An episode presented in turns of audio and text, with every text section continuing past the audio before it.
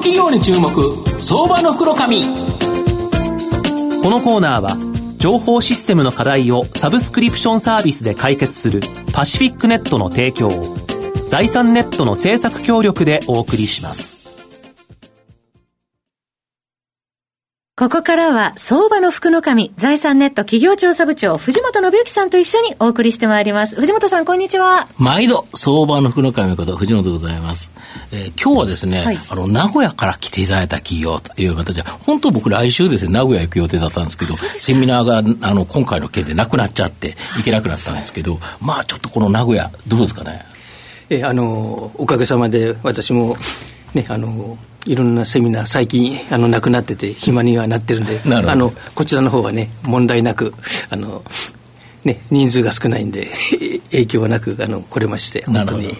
で、今日ご紹介させていただきますのが、うん、えー、証券コード4658、東証一部上場、日本空調サービス代表取締役社長の田中洋二さんにお越しいただいています。田中社長、よろしくお願いします。こちらこそよろしくお願いします。よろしくお願いします。日本空調サービスは東証一部に上場してまして、えー、現在株価762円、1単位8万円弱で買えるという形になります。名古屋市名東区にですね、本社がある独立系の空調、電気、給排水、衛生などを含めたですね、建物の設備システム全般のメンテナンスを行う企業という形になります。病院、工場にですね、特に強みを持っていて、まあ、アジアを中心にですね、7カ国に進出しているというグローバル企業という形になります。あの、田中社長、社名はですね、御社、日本空調サービスという会社なんですけど、御社の提供するサービスって空調だけにとどまらないっていうのはどういうことですか？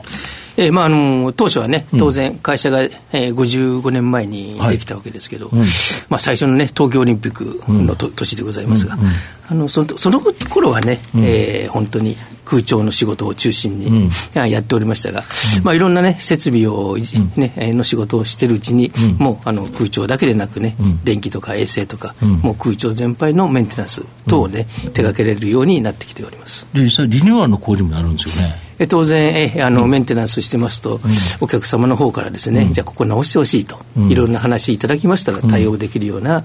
え会社ということで、リニューアル工事の方もあのやっております。あと本社は、この人材育成に非常に注力されていて、御社の技術者はいろんなですね、機器を、まあ、総合的にですね、メンテナンス可能だとか、これどういうことですか？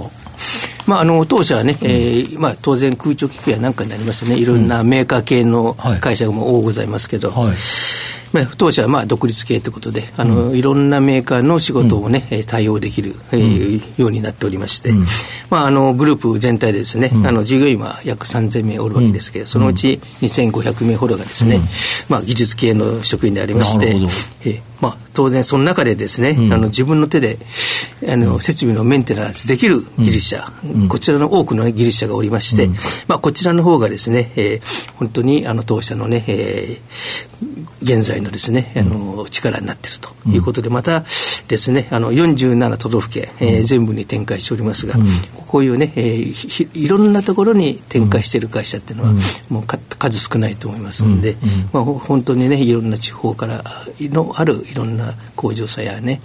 うん、えー、病院さやなんかの対応ができる、あの数少ない会社ということで、まあ多分あの他社がね、そういうことまで参入障壁ではないかと。いうふうには考えています。なるほど、そうすると全国展開している企業が、御社に頼んだら、全部やってもらえると。これいいですよね。えまあ、あの大体の場所で、うん、あのできますので、うん、安心してあの任せていただけると思います、うん、あと、御社のお客様は、ベッド数が600以上あるような大規模な病院とですね、あと工場ですよね、これが多いんですけど、これ、なんでなんですか？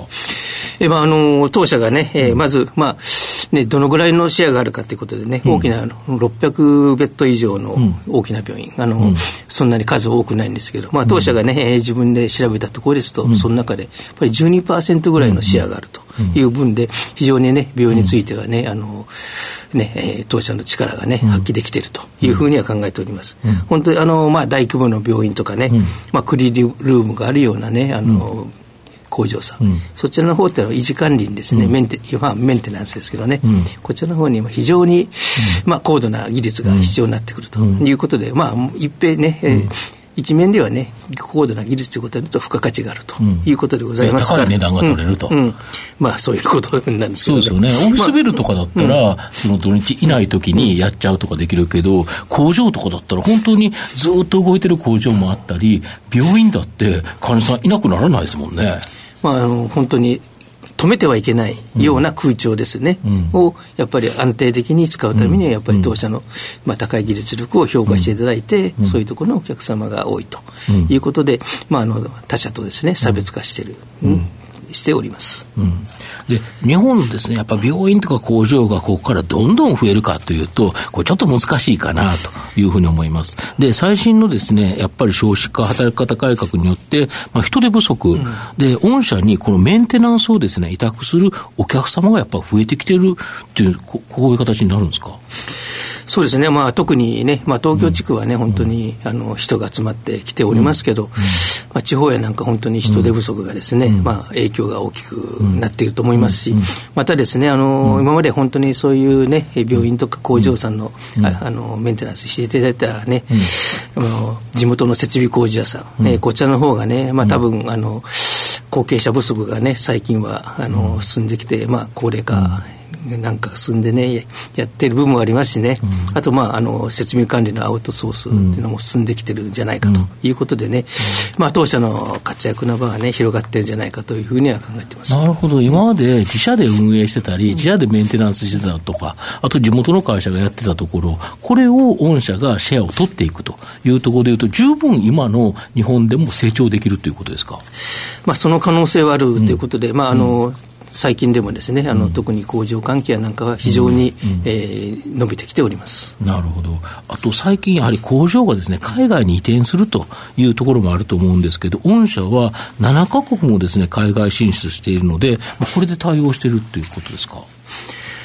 まああのね、当然、人口減少が続く、ね、うん、国内だけでやってる場合はですね、まあ、当然、成長がね、もうまあ、今後の成長がある分ね、見込めなくなる可能性があると。どこかでね。えーまあ、だから今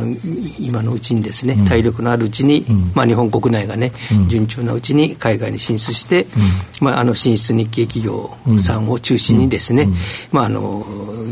現在のいるあのまあ、日本と同じような、ね、サービスができるね、うん、あの現地の従業員でたい、うん、できるような体制を作っておいて、うん、であの今後の、ね、当社の成長につなげていきたいというふうに考えています、なるほど、御社の今後の成長を引っ張るもの、改めて教えていただきたいんですが。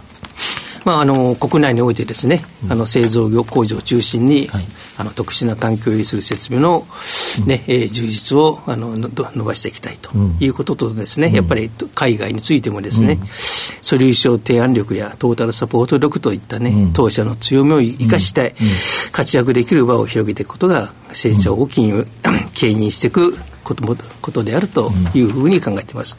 まあね、あのソリューション提案力でね、あのソリューションって何かっていうのは問題解決ってことなんですけどね、まあ、お客様の設備が、まあ、あの問題が起きたときに、あのまあ、いかに迅速に対応するかということとですね、それだけではなくね、あの当社のね、まあ、専門家としてより良い改善提案をして、お客様の設備をですね、より良い環境に維持していくということで、トータルサポート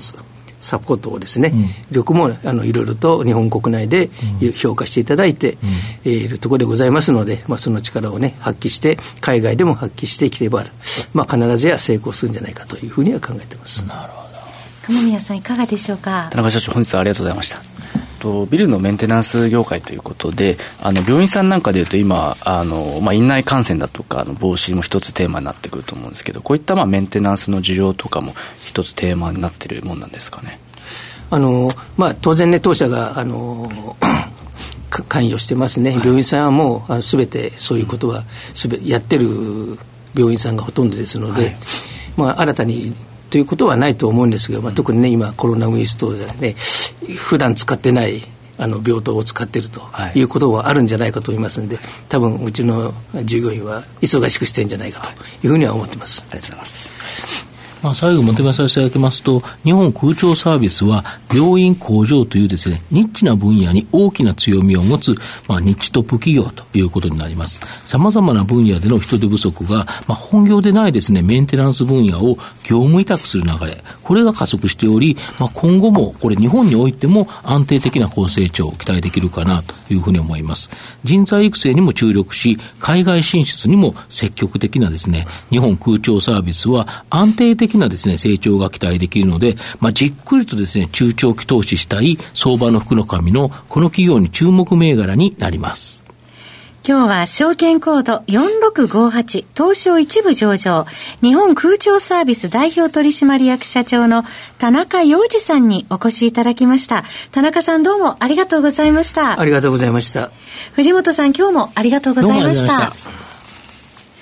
IT の活用と働き方改革導入は企業の生命線。東証2部証券コード3021パシフィックネットは IT 機器の調達、運用保守、クラウド活用まで情報システム部門をサブスクリプション型サービスでサポートし、企業の IT 戦略を応援する信頼のパートナーです。